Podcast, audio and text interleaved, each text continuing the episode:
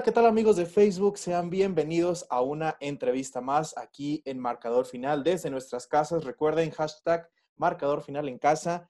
Nuevamente nos encontramos eh, con otra personalidad del deporte, en esta vez, esta vez con un eh, orgulloso y 100% saltillense que pues recibimos con alfombra roja aquí en Marcador Final. Estamos hablando de nada más y nada menos que Eduardo Bustillos. Para quien no lo conozca, él es el luchador profesional de artes marciales mixtas, así que él estará un ratito aquí con nosotros, pues para platicar ¿no? un poco de su carrera y otras cosas más durante la entrevista que le haremos en la siguiente hora. Pero antes de pasar a la materia de la entrevista y saludar a nuestro invitado, quiero, eh, como todas las emisiones, agradecer y saludar a mi compañero de siempre, Rolando Flores. Rolly, ¿cómo estás?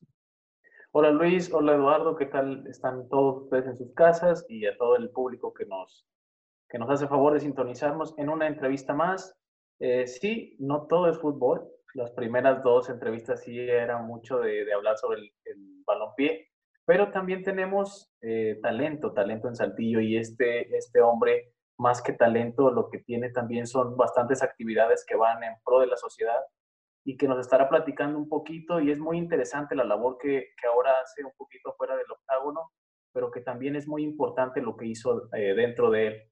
Nos referimos de Eduardo Bustillos y antes de pasar a saludarlo, pues vamos a explicarle la dinámica de la entrevista, ¿no? Donde la haremos de la manera tradicional, eh, primero con algunas preguntas para conocer un poco más sobre su trayectoria, después nos dimos la tarea de investigar unos datos sobre él y él mismo será el que nos podrá corroborar si estamos diciendo la verdad o estamos mintiendo en un verdadero o falso y para concluir con unas preguntas rápidas y retar a la mente de Eduardo. Eduardo, ¿qué tal? ¿Cómo estás? Hola, muchas, muy, muy bien. Aquí muy contento por la invitación aquí a su programa. Y pues listo, listo lo que viene, las preguntas y todo. Antes, que, antes de pasar a las preguntas, mi Eduardo, platícanos cómo te va en esta cuarentena, que sabemos son tiempos difíciles ahorita estar encerrado en casa. Sí, mira, ahorita dentro de lo malo, lo bueno, este, sí, obviamente me, me exigieron por, por, por, decreto gubernamental que cerrara mi gimnasio. Este, sigo trabajando ahí en línea con algunos, algunos alumnos, este, personas que se han acercado conmigo, que si les trabajo rutinas, entrenamientos. Y lo principal y lo más importante es que el día que se empezó la, la cuarentena, ese día nació mi hijo, entonces pues dentro de lo malo, lo bueno, entonces estoy 24 con, mi esposa aquí en el hijo, aquí en la casa, entonces para mí me cayó de perlas esta cuarentena. Wow, muchas felicidades. Muchas felicidades. nos ha sorprendido a todos y, ni siquiera hemos empezado la entrevista. la verdad sí, estoy muy contento, o sea, de estar aquí todo el día con mi niño, con mi esposa, poderlos ayudar, apoyándonos ahí. Entonces, pues una cosa es el trabajo, pero nada se compara con, con un hijo. Correcto. Así que, pues, mi querido Rolly, vamos a empezar con esta entrevista. Vamos a empezar primero, Eduardo. Eh, ¿Cómo es que nace tu interés para llegar a ser peleador de artes marciales? Mira, yo empecé, empezamos mi hermano y yo a entrenar en el 2004. Este, todo empezó por, porque jugábamos fútbol. Mi hermano es ocho años mayor que yo y me invitaba a jugar fútbol a, su equipo. Teníamos un equipo, un equipo de fútbol, ya tiene más de 20, 25 años, se llama Manchester, un equipo de fútbol rápido, fútbol 7. Entonces él, él lo sacó con unos amigos y ya cuando yo cumplí 14, 15 años, él me invitó a jugar al equipo. Y en, siempre en los juegos de fútbol, siempre hay conatos de bronca y que se iban a pelear y que la barrida y que préstame y que por qué me burlaste, el otro que la carga y que se calienta la gente de entre la impotencia y que van perdiendo, vas ganando. Entonces pues, había, había, muchos conatos de bronca, entonces a, a, mi hermano le salió la inquietud de que me aprendiera a defender. ¿Por qué? Porque yo era más chico que todas las personas con las que yo estaba jugando, ya eran adultos mayores de edad, personas de 25, 30, 40 años y yo tenía 14 años. Entonces a él le surgió la inquietud esa de que yo me supiera defender y a partir de ahí empezamos a entrenar lo que es el, el arte del Muay Thai Judo. Y al poco tiempo de estar entrenando, ya a los, a los dos, tres meses, este, salió una oportunidad y eh, eh, me invitaron a pelear y empecé a pelear profesionalmente en el 2004, en ese mismo, En ese mismo año que empecé, ya empecé a pelear como peleador profesional dentro del Muay Thai. En ese 2004, querido Eduardo, ¿te acuerdas cómo fue esta primera pelea debut y obviamente cuál fue tu sentir a raíz de esto? Fíjate que estuvo muy, era muy, mucha la emoción. Obviamente no, como que no dimensionaba, lo me comparo al 2004 ahorita, este, la preparación que llevé, el entrenamiento y todo, eh, comparado a lo que hice en ese entonces con lo que hago ahorita, estaba a años, o sea, una diferencia increíble, pero la emoción que tenía por ser mi primera pelea y debutar, la verdad fue, fue mucha. Este, la pelea duró tres rounds. Me acuerdo que en ese entonces decía, no, hombre, me tocó contra un señor, no sé cuántos años, 22, 23 años, pero yo estaba, yo estaba más chico. Este, pudimos ganar la pelea por decisión y, y a partir de ahí empezamos, empezamos, aún que era menor de edad, empecé a pelear. Lo, lo, lo gacho, por así decirlo, fue lo que vino después. Obviamente terminé todo golpeado, un niño, llegué a la casa todo golpeado, inflamado, pues mis papás de que no, no vas a volver a pelear y qué te pasa y esto y te van a lastimar y eso no está bien y cuídate mucho, nada más vas a entrenar. Si quieres puedes seguir entrenando, pero pelear no y pelear no y pelear no. Y pues no, digo, lamentablemente, este, gracias a Dios esta fue mi profesión, no la dejé, este, seguí peleando profesionalmente y hasta el momento seguimos trabajando en eso. Ahora ya con mi gimnasio, con mi gente y aparte yo como peleador profesional. Ahora, para los que no saben, Eduardo llegó a, ser parte de carteleras de, de Bellator, que estamos hablando una de las compañías más importantes de, de artes marciales. Ahora, Eduardo, explícanos un poquito de cuál es el proceso para que un peleador de, de una localidad como Saltillo llegue a, este tipo de eventos y desde el entrenamiento, las peleas, cómo son, este, los rivales, explícanos un poco. Sí, mira, para, como todo, como su nombre lo dice, peleador profesional, profesional, tienes que ser alguien que se dedica al 100% a esto, ¿sí? ¿Cómo? O sea, alimentación, entrenamiento y estar enfocado en eso, como cualquier trabajo. Tú no puedes pedir un trabajo en una oficina y no, nomás quiero trabajar media hora cada tercer día, no. Yo, por, decir, mi preparación para una pelea es cuatro a cinco sesiones diarias.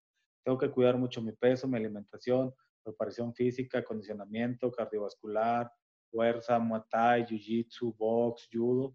Tengo que trabajar todos esos, aspectos para llegar en óptimas condiciones a un nivel. Obviamente se va escalonando, se va subiendo de nivel yo empecé peleando aquí en la ciudad, en Monterrey, empecé con peleas de Muay Thai, este, luego empecé con peleas de MMA, empezamos peleando aquí en, en México y luego pedimos oportunidad de, de, ir a pelear en Estados Unidos. Entonces buscamos, mandamos nuestro currículum como todos, como cualquier profesionista que arma su currículum, cuántos años tienes entrenando, cuántas peleas, cuál es, cuál es tu récord, dónde has peleado, mándame videos. Y nos dieron la oportunidad de pelear en una liga, en la liga, una de las ligas más importantes de Texas, que se llama STFC, South Texas Fighting Championship. A partir de ahí conocimos a, a, un, ya sí son de nuestros grandes amigos, Raúl Ramos, que es el promotor y dueño. Este, y a partir de ahí empezamos a trabajar, a trabajar, a trabajar. Una de las cosas que es muy importante, aparte de mantener un nivel y dedicarte, es estar ahí. O sea, siempre tienes que estar ahí, de una u otra forma este, vender, ser imagen, crear una imagen, que, que muevas. ¿Para qué? Para que sea redituable para una compañía. Si tú eres un peleador y al momento que no, no, no, no se nos tiene que olvidar que es un negocio. ¿sí? Para mí es una pasión y a mí me encanta. Yo muchos de mis sueldos los doné, los regalé cuando empezaba, hacía muchas campañas de, de playeras y les regalaba, pero al final de cuentas para, para fundaciones y X y Y, pero al final de cuentas la empresa o la liga lo que busca es llenar localidades.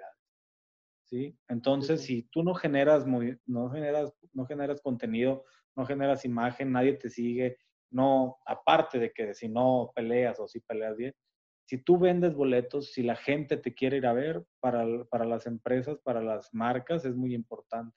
Como los patrocinadores. Yo los patrocinadores que manejaba, pues les, les gustaba ser patrocinadores míos. ¿Por qué? porque los anunciaba en periódicos, los anunciaba en mis ruedas de prensa, salían en mis playeras, salían al momento de las peleas, cuando yo salía. Entonces es, es generar un contenido para qué? Para que pueda ser atractivo para, para la gente y para la empresa. Obviamente es muy importante saber pelear, tener un estilo, saber buscar su misión, buscar knockout. ¿Por qué? Porque eso es lo que la gente busca. La gente busca que se acabe la pelea, que se noquee, que uno termine sometido o cualquier, cualquier cosa de que acabe la pelea o que la pelea se van más en, por decir, en Estados Unidos, en la parte donde yo peleaba en Texas y, en, y aquí en México, a nosotros nos gusta mucho el intercambio, o sea, golpeo, golpeo, mucho golpeo. Estamos acostumbrados al boxeo, que se golpean y que se tiran. Entonces, generar ese tipo de, de espectáculo, por así decirlo, que, que, genere mucha atención para el público. Y, y trabajar, o sea, no, yo cuando llegué a pelear en Bellator, pues digo, empecé en el 2004, creo que en Bellator peleé en el 2015, este, fueron 11 años de trabajo. Este, cuando tuve mi primer pelea por título en Estados Unidos también, fueron 11 años de trabajo. Este, no, mucha gente cree que, ah, ya, ya quiero ser peleador profesional, entrenan lunes, miércoles y viernes, media hora, nada más cuando salgo de la escuela, que me da chance.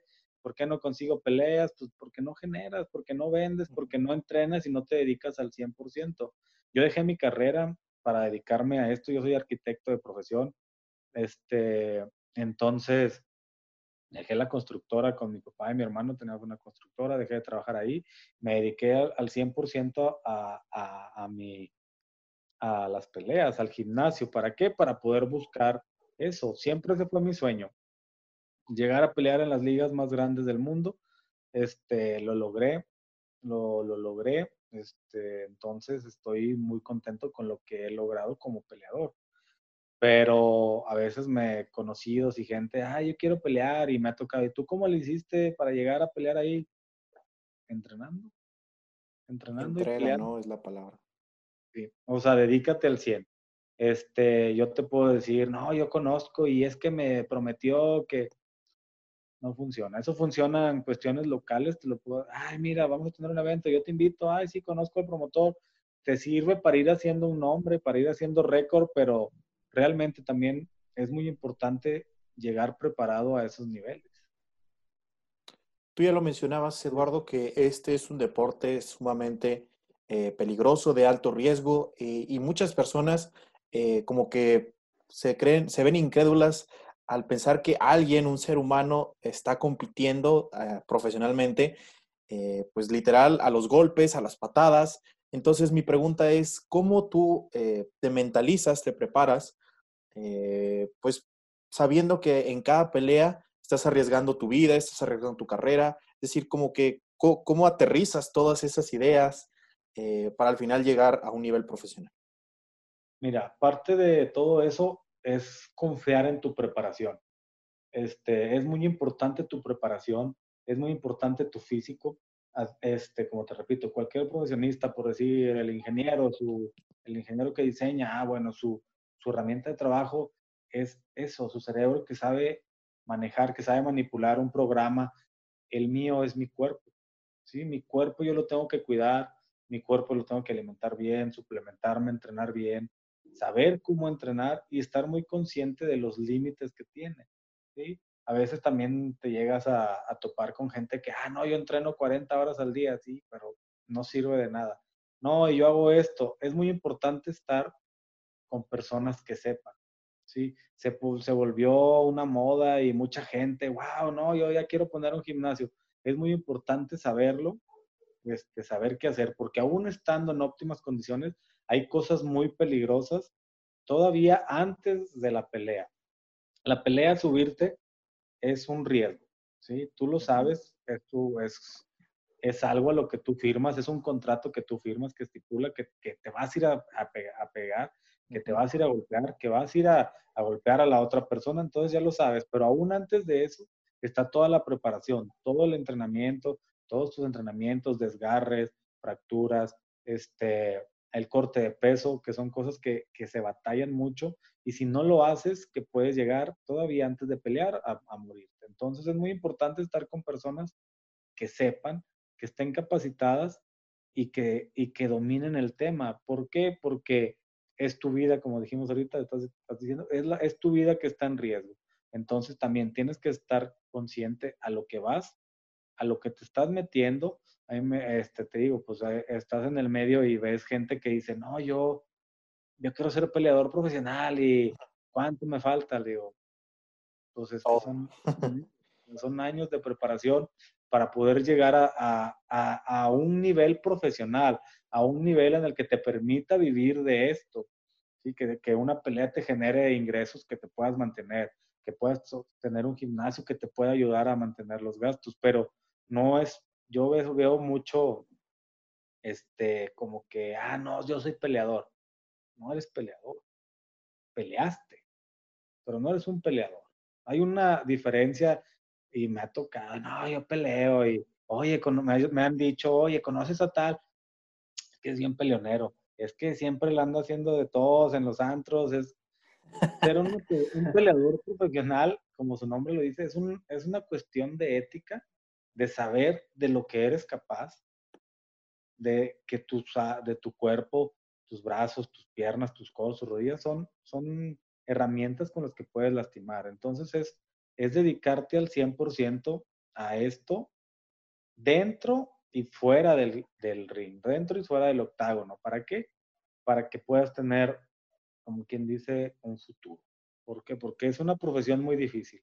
La vida de un peleador no va a durar más de 45 a los 45 años, 42 años, y bien te vas, y te cuidaste, si no se te acaba a los 32, 33, empiezan las lesiones. Este, yo todo, todo lo que digo a veces en pláticas y cursos y seminarios que doy, les digo, yo todo lo que les digo es por experiencia.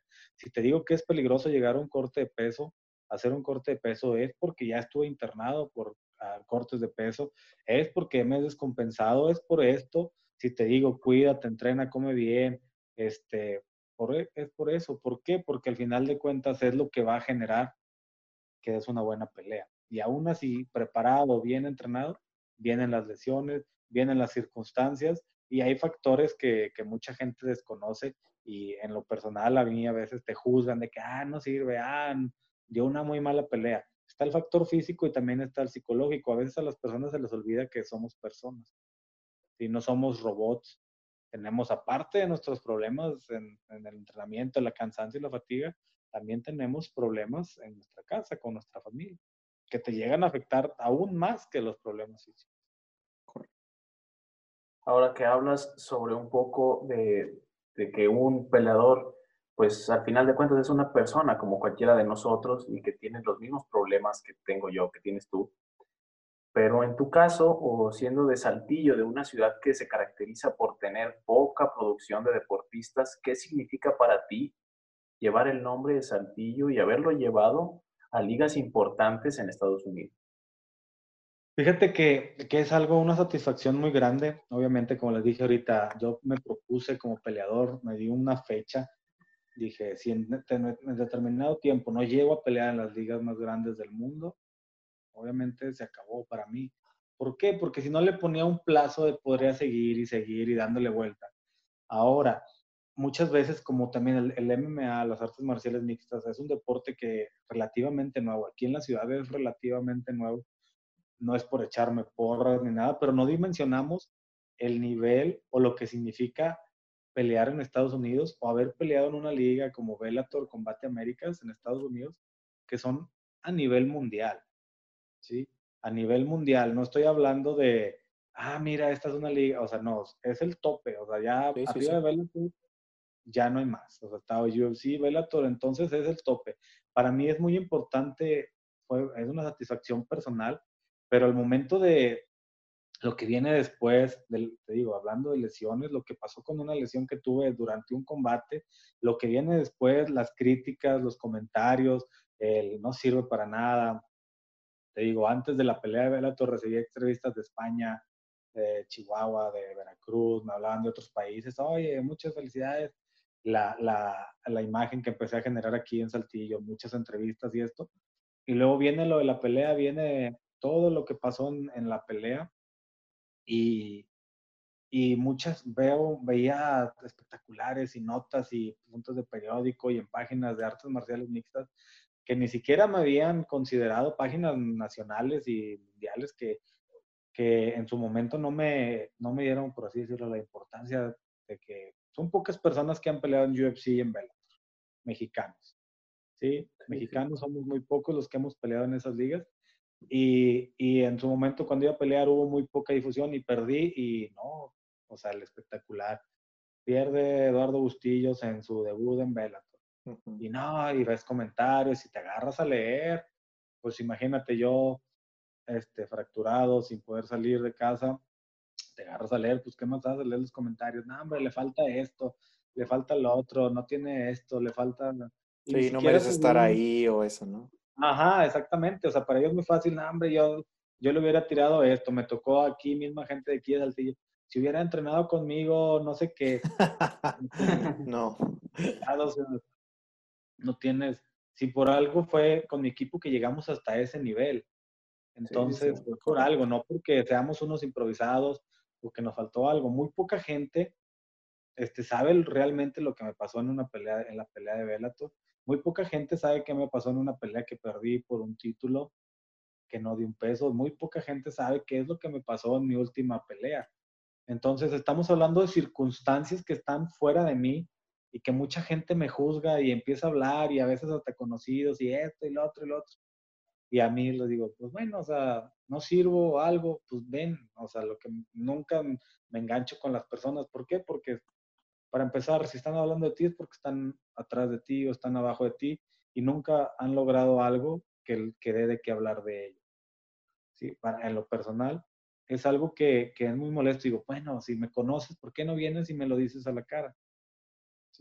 O sea, porque son conocidos. Digo, no puedo controlar a todo el mundo que comenta en Facebook y no me le puedo poner a contestarle, oye, es que mira, me pasó esto. Y más de toda la pelea estuve esto y antes de la pelea en migración me pasó esto, me tuvieron encerrado en un cuarto la migra estadounidense por más de tres horas. Ellos, ellos no saben toda la situación que pasó para mi debut en Bellator. No saben cuánto tiempo peleé con un brazo. Platícanos un poco de esa situación de, de, de que decías de sobre migración. ¿Qué ocurrió? Yo tuve un problema ahí en, en, en, al cruzar la frontera. Este, ahí cometimos ahí, ah, ¿dónde van? Vamos a pelear y esto. Total, peleamos. Antes de pelear, pues íbamos a pasar, pasamos por tierra, iba manejando uno de, mi mejor amigo Leonardo, que es aparte de manager y todo el que hace ahí. Pasamos y nos pregunta dónde va. No, hombre, vamos a las peleas de Bellator. Ah, ya tienen boletos. No, él va a pelear. no, pues, pues, me pasan a, a, entrevista y me hacen una entrevista y me pasan en un cuarto y que vas a trabajar y a qué vas.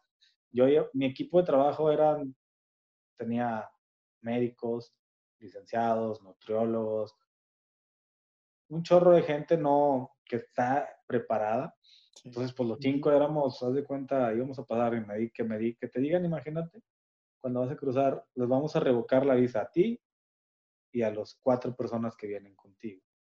Digo, no, espérate, o sea, la presión, aparte la presión del corte de peso, la deshidratación, cruzar la frontera, que les van a quitar la visa a todos, porque, ah, no, es que vas a trabajar y te van a pagar, le digo, la verdad, no estaba enterado todo el papeleo que tenía que hacer. Ah, me habían dicho que no, con esto iba a pasar. Aquí está mi licencia, aquí está esto. Me dices que te van a pagar. Le digo, la verdad, en esa ocasión todo el dinero que iba a obtener de la paga lo iba a donar a una fundación que yo había hecho. Yo tenía una fundación que, que, que, juntaba agua. ¿Por qué? Porque yo digo, hombre, o sea, yo, yo cinco días que hago mi corte de peso con agua, no aguanto, pero yo sé que a los cinco días voy a, a tomar agua. Ahora imagínate la gente que nunca sabe cuándo va a volver a tomar agua. Entonces con eso iba a comprar agua y esto y lo otro. Entonces me, ya ahí platicando con el Border Patrol, en un cuarto encerrado, todos mis amigos y equipo afuera no podían pasar. Pues no sabían ni qué, mi celular apagado, obviamente, no puedes prender tu celular, puedes contestar. Yo nomás hablé con la verdad. Me dice, bueno, me dice, o sea, encontraste una, como quien dice, nunca nos había pasado, encontraste un hueco en el sistema, por así decirlo. Pásale, nada más que si te pagan, no te lo puedes quedar, dónalo, regálalo. Sí, pues eso no, digo, iba con mi playera, le digo, aquí está mi fundación, esto es lo que aquí lo voy a donar, o sea, obviamente no es como que yo soy el mártir y el dinero no me interesa. Obviamente una parte de mis ganancias la donaba. ¿Por qué? Porque yo, yo tuve mucho apoyo y tengo mucho apoyo de los patrocinadores. Estoy hablando de 20, 30 patrocinadores por pelea.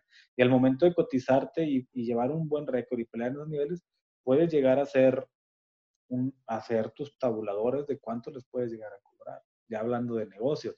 Entonces eso fue lo que me pasó. Estuve tres horas en una cabina encerrado esperando sin saber qué iba a pasar, si iba a pelear o no. Entonces, pues eso fue lo que pasó antes de la pelea. Nadie, hasta ahorita se los estoy contando a ustedes, nunca nadie me había platicado fuera de mi equipo y de mi familia que me detuvieron. Este, entonces eso fue lo que pasó. Todavía el corte de peso, pues llegamos al peso y, y ya, pues eso fue lo que pasó en la pelea me fracturé el brazo a, medio round. Y, sí, sí, sí. Y nadie sabía, ni siquiera yo sabía que lo tenía fracturado. Entonces, son cosas que, que, no desconocen y ven los comentarios, no, es que no, ¿por qué hace esto? Entonces, pero desconocemos realmente qué es lo que está pasando. Eso precisamente, y precisamente esa es la importancia de, de este tipo de entrevistas, Flores, donde se conoce un poco más a las personas y la persona que está detrás de la profesión eh, y de, de, toda esta, o sea, todas estas anécdotas que la gente no ve, no ve en la televisión, que la gente no llega a percibir, pero que una vez que las escuchas te cambia completamente la perspectiva, ¿no, Luis? Sí, muy interesante lo que nos platicas. Eh, la verdad que es una anécdota que nadie, que nadie se esperaba, como tú ya lo mencionas. Tenemos aquí la exclusiva en marcador final. Muchas gracias por la confianza. Eh, así que en serio que ha sido una plática muy amena. Rápidamente vamos a pasar a la siguiente sección, que son las preguntas rápidas, en donde pues la intención es, perdón, perdón, perdón.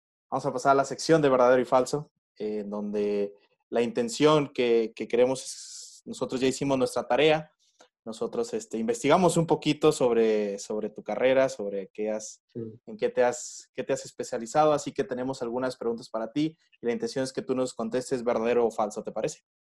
Ok, adelante. Muy bien, Rolly. La primera, eh, la especialidad de Eduardo Bustillos es la sumisión. Ay, mi récord es, es verdadero, la, la mayoría de mis peleas son por sumisión. Muy bien. Ok. ¿Verdadero o falso, Eduardo? Eh, actualmente eres, bueno, estás dando cursos de defensa personal para mujeres.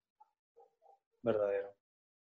Y cuéntanos, por favor. ¿por qué, ¿Por qué específicamente a mujeres también? Es otra pregunta. Fíjate, todo, todo empezó, digo, me casé y hubo una nota que me marcó mucho, que hubo una violación en Costco una señora salió de Costco, una trabajadora, no sé qué hacía, salió de Costco, se agarró, la subieron a un carro, la llevaron a la vuelta a un terreno baldío, la violaron y, ella regresó llorando a, a Costco pidiendo ayuda. Ya dije la marca, bueno, no me importa. este, y, y yo dije, no manches, o sea, yo he mandado o, ha ido mi esposa sola a Costco de que, oye, ve tú a Costco y te traes esto, yo voy acá, yo en lo que yo llego a la casa y esto. Y ahí me nació la inquietud dije, va, déjame empiezo con, con esto, con el curso de defensa personal para mujeres. Este, y pues ya se fue hace casi un año y medio que llevamos trabajando y creció demasiado.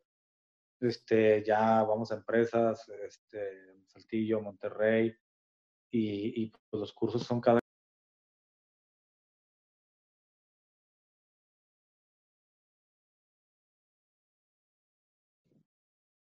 Creo que silenciaste tu micrófono, Eduardo. ahí está. Ahí está. Sí, ya, ahí está. Sí, ya, ya quedó.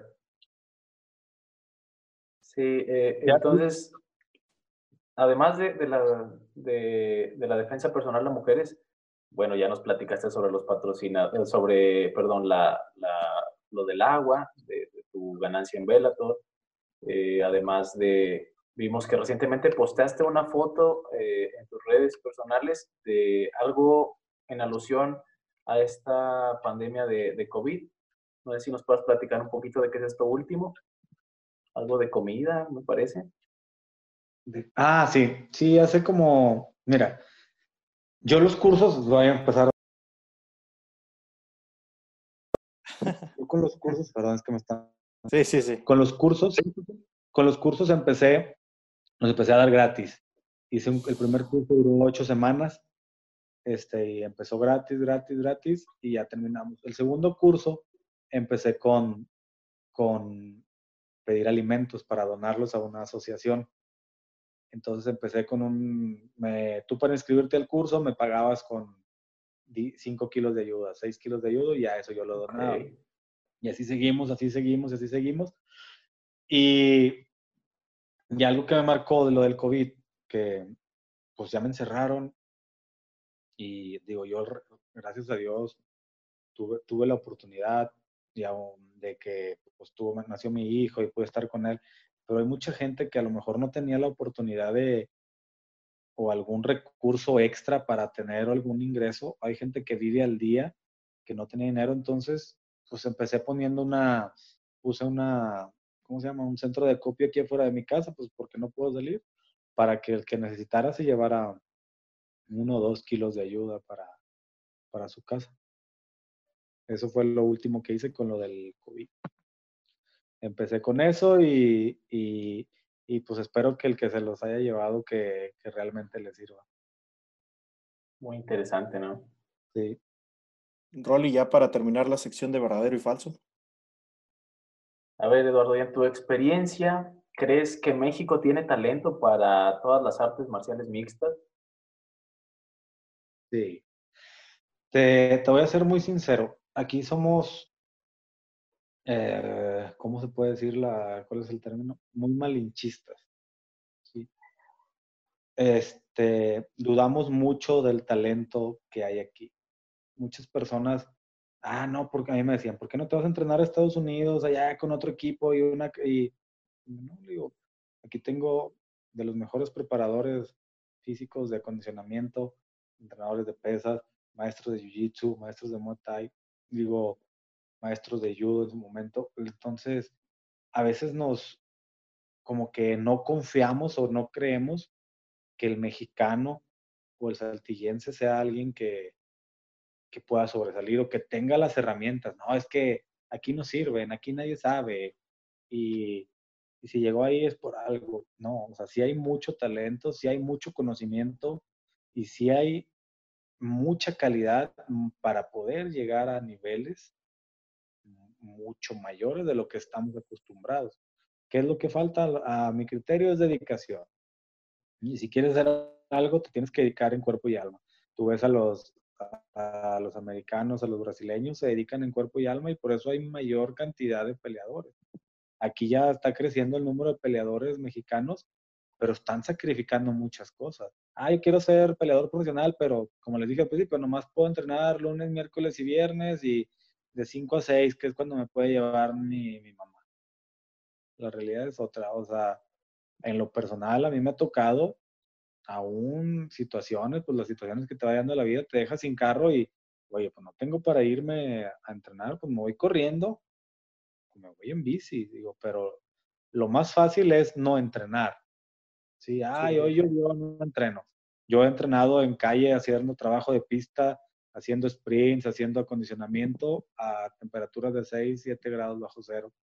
Entonces, lloviendo, tengo que llegar al entrenamiento. Entonces, siempre lo más fácil va a ser no hacerlo. Ah, no, no puedo.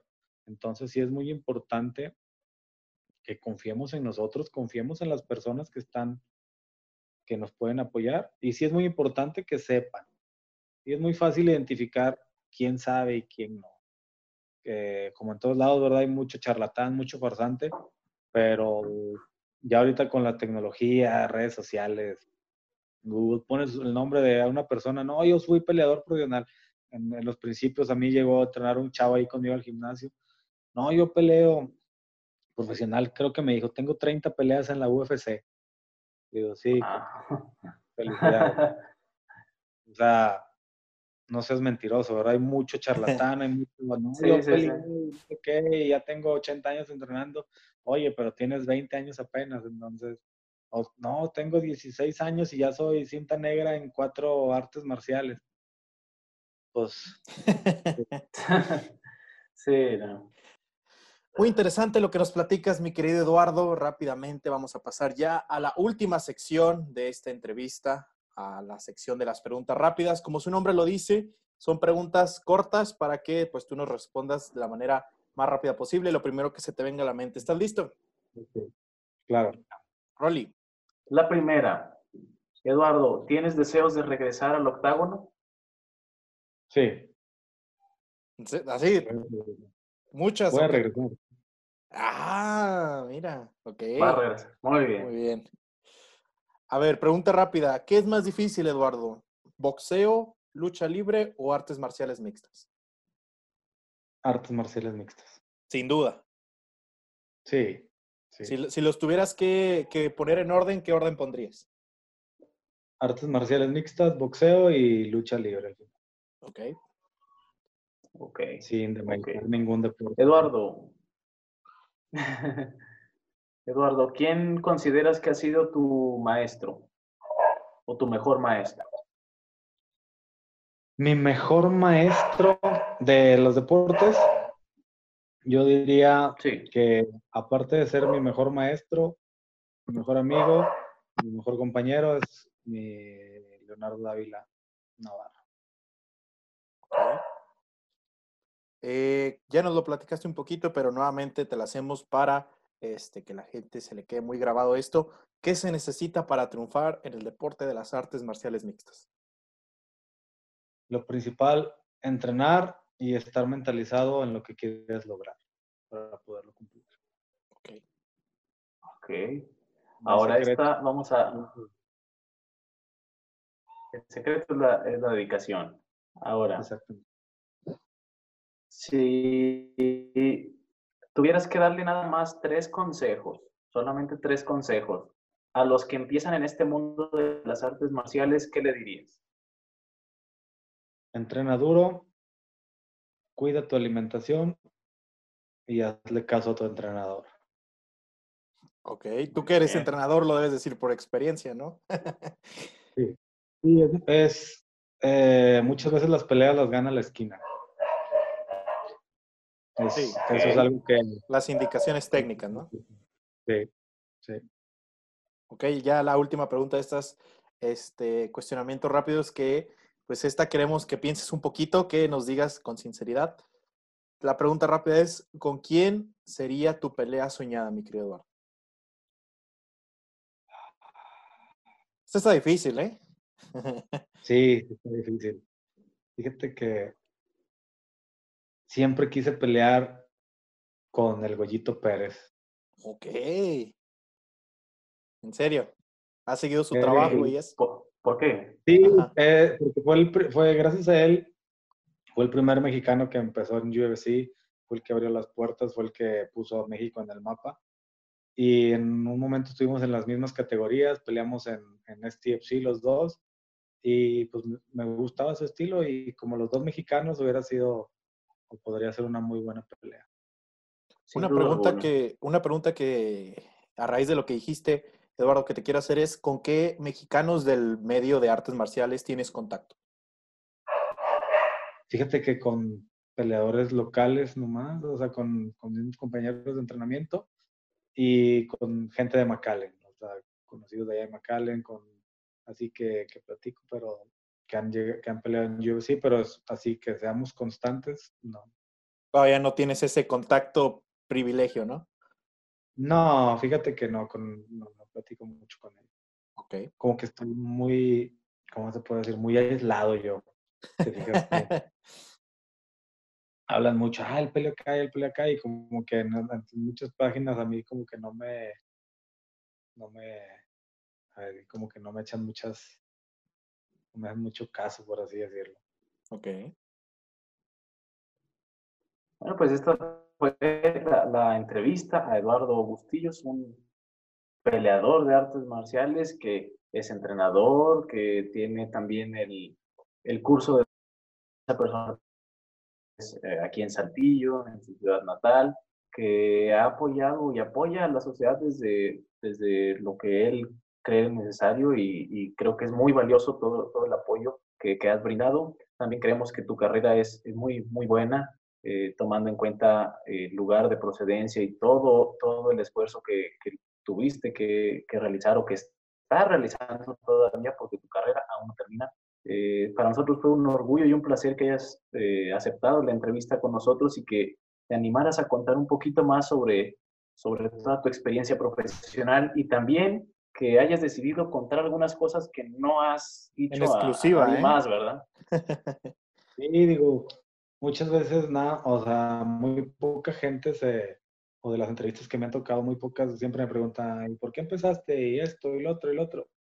Pero realmente al, a la persona, por así decirlo, pues muy pocas veces llegan a, a, a preguntarle, oye, ¿qué pasó aquí? O sea, no todo es físico, no todo es desgaste. Físicamente siempre llego a tope en mis peleas, pero muchas veces el, la mente es la que ya no da. Como tú ya lo mencionaste, Eduardo, eh, con todas tus anécdotas nos dejas en claro que incluso hasta los deportistas, tú ya lo dijiste, son seres humanos como todos nosotros, tenemos problemas, eh, pasamos por situaciones muy difíciles. Yo quiero hacerte la última pregunta y esta es creo yo una de las más importantes ya para cerrar con broche de oro esta entrevista y es, ¿cuál es el siguiente escalón para, para Eduardo Bustillos? ¿Qué sigue en tu carrera? Mira, eh, mi carrera como peleador, se, después de la lesión que tuve en la pelea de Combate Américas, estuvo ahí como que hubo muchos detalles que probablemente hasta iba a perder, perder perdón, completamente la movilidad de mi brazo, ni siquiera iba a poder cargar una cuchara ni flexionar el brazo. Entonces, lo primero que pasó en, en mi mente fue, se acabó. Pero ahorita empezamos a entrenar, empezamos a entrenar, a recuperar lo primero que sigue es recuperar al 100 la fuerza de mi brazo. Este, pues ya lo tengo partido en cuatro partes. ok. Entonces, curarme y, y, seguir, buscar, buscar pelea. Digo, una oportunidad, sí me gustaría pelear una, una o dos veces más.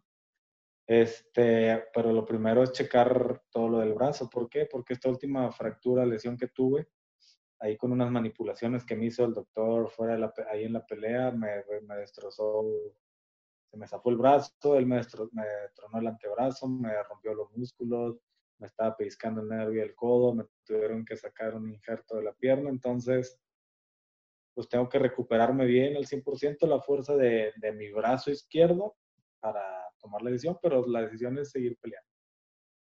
Muy bien. Me, me gustaría pelear aquí en la ciudad, en un evento grande. Muy interesante, muy interesante. Esperemos que se pueda lograr esa pelea que, estás eh, pensando, que estás soñando. Eh, también, ¿qué es lo que sigue para todo esto de la defensa personal hacia las mujeres? El curso que... Mira, el curso sigue, este, vienen, tengo varias pláticas ahí pendientes en varias empresas, en universidades, siguen las conferencias, siguen las pláticas, voy a seguir trabajando los cursos que, que tenga ahí en la, eh, que pueda trabajar los fines de semana, que son los sábados. Este, un detalle que yo le platiqué a, a, mi esposa, le dije, yo voy a hacer que voy a cambiar la ciudad. O sea, quiero que todas las mujeres se aprendan a defender. ¿Para qué? Para que puedan salir a la calle. Esa es mi meta. Digo, ya estuve en, en televisión, ya fui a conferencias en Monterrey, conferencias ligadas a toda Latinoamérica, a varias universidades, empresas. Entonces, tuve una, una plática también aquí en Saltillo. Entonces, esa es la, la meta. La meta es seguir trabajando, seguir, seguir llegando a todas las mujeres, a, este, apoyarlas en medida de lo posible y, y nada más, seguir trabajando con lo de los cursos, seguir trabajando con mi gimnasio y, y dedicarme a eso. Sea, el chiste es acabar con eso. Yo sé que va a ser muy difícil y, y a veces en las pláticas les digo, no, que quisiera yo ir por la calle, ir irme zumbando al 2, 3 que están golpeando, pero pues no, no tengo ni, ni, el tiempo y lamentablemente lo digo, nunca me ha tocado ver que alguien haga algo a una mujer como para poderme bajar o hacerle algo, entonces, pues eso, que ellas se puedan valer por sí mismas. Esa, esa es mi, mi meta. Mm, gran mensaje. Interesante. Eh, muy gran mensaje. Eduardo, eh, ¿algunas redes de contacto o algún eh, contacto que puedan tener contigo si hay alguna interesada en el curso o también en el gimnasio? Sí, me pueden contactar ahí por mi Facebook personal, Eduardo Bustillos, eh, Instagram, e, e Bustillos, mis páginas, Saltillo Fight Club y curso de defensa personal para mujeres. Ahí siempre contesto a todas horas. Este, me pueden mandar un inbox, me pueden escribir, me pueden agregar, lo que sea. Y nada más ahí tuvo, tuvo en todas mis páginas toda la información, Facebook, Instagram y Saltillo Fight Club y el curso de defensa personal para mujeres. Pues ahí está, pues amigos, las líneas de contacto para todas aquellas mujeres interesadas en este curso de defensa personal. Mi querido Eduardo, ha llegado el momento de despedirnos. Muchas gracias eh, por habernos acompañado en esta entrevista. ¿Hay algo que te hubiera gustado que te preguntáramos para la siguiente vez que nos encontremos? Pues fíjate que, pues, que no, digo, pues yo te puedo contar un chorro de cosas, ahora todas las experiencias, cada pelea, lo que me ha pasado y todo, pero pues nos tardaríamos unas cinco o seis horas. unas seis, ocho llamadas, ¿no? sí, porque sí, pues cada pelea fue especial, cada pelea tuvo sus cosas, cada pelea esto desde cuando llegamos, cómo nos trataron, cómo nos recibieron, cómo nos veían. Son muchas cosas, hay muchas, muchas anécdotas, muchas experiencias, pero pues sí, lo principal es que, llegamos al objetivo en lo personal, de, o sea, de decir que no es nada más decir quiero ser peleador, se necesita trabajo y que aparte de ser un peleador eres un ser humano, no eres, no eres, ah, mira, él es peleador, ni ha de sentir nada, ni y no le pasa nada. Somos seres humanos que sufrimos por desamor, por corajes, por, por lesiones, por fracturas, entonces, todo. Correcto. Bueno, pues eh, ahí está, esa fue la entrevista con Eduardo Bustillos. Eh, para conocer un poquito más sobre la persona que está detrás del peleador y sobre su trayectoria, que es muy, muy importante y muy interesante para todos aquellos que no tenían el honor y el placer de conocer la historia de Eduardo Bustillo. Muchas gracias, Eduardo, y que sigan los éxitos y felicitaciones por el nacimiento de tu hijo. Muchas gracias, gracias por la, por la entrevista y seguimos ahí al pendiente para cualquier cosita. Muchas gracias, Eduardo, por haber estado con nosotros. Ya sabemos que, de qué más podemos platicar la siguiente entrevista que tengamos con él. Ha sido un honor para nosotros, Eduardo, tenerte aquí tres saltillenses orgullosos de, nuestra ciudad, de lo que hacemos aquí. Y qué mejor que tres interesados en el deporte se puedan juntar a hablar de deporte, ¿no? Muchas gracias. Sí, digo, no hay nada más bonito que el deporte. Correcto. es la verdad. Pues muchas gracias, Eduardo, por haber estado con nosotros. Rolly también, muchas gracias por haber estado en esta entrevista. Gracias, Luis. La siguiente semana con una personalidad más del deporte aquí en Marcador Final. Y muchas gracias a todos ustedes por haber sintonizado esta entrevista, ya nuestra tercera en esta serie para todos ustedes desde Marcador Final en Casa. Muchas gracias por habernos sintonizado. Nos vemos en la próxima.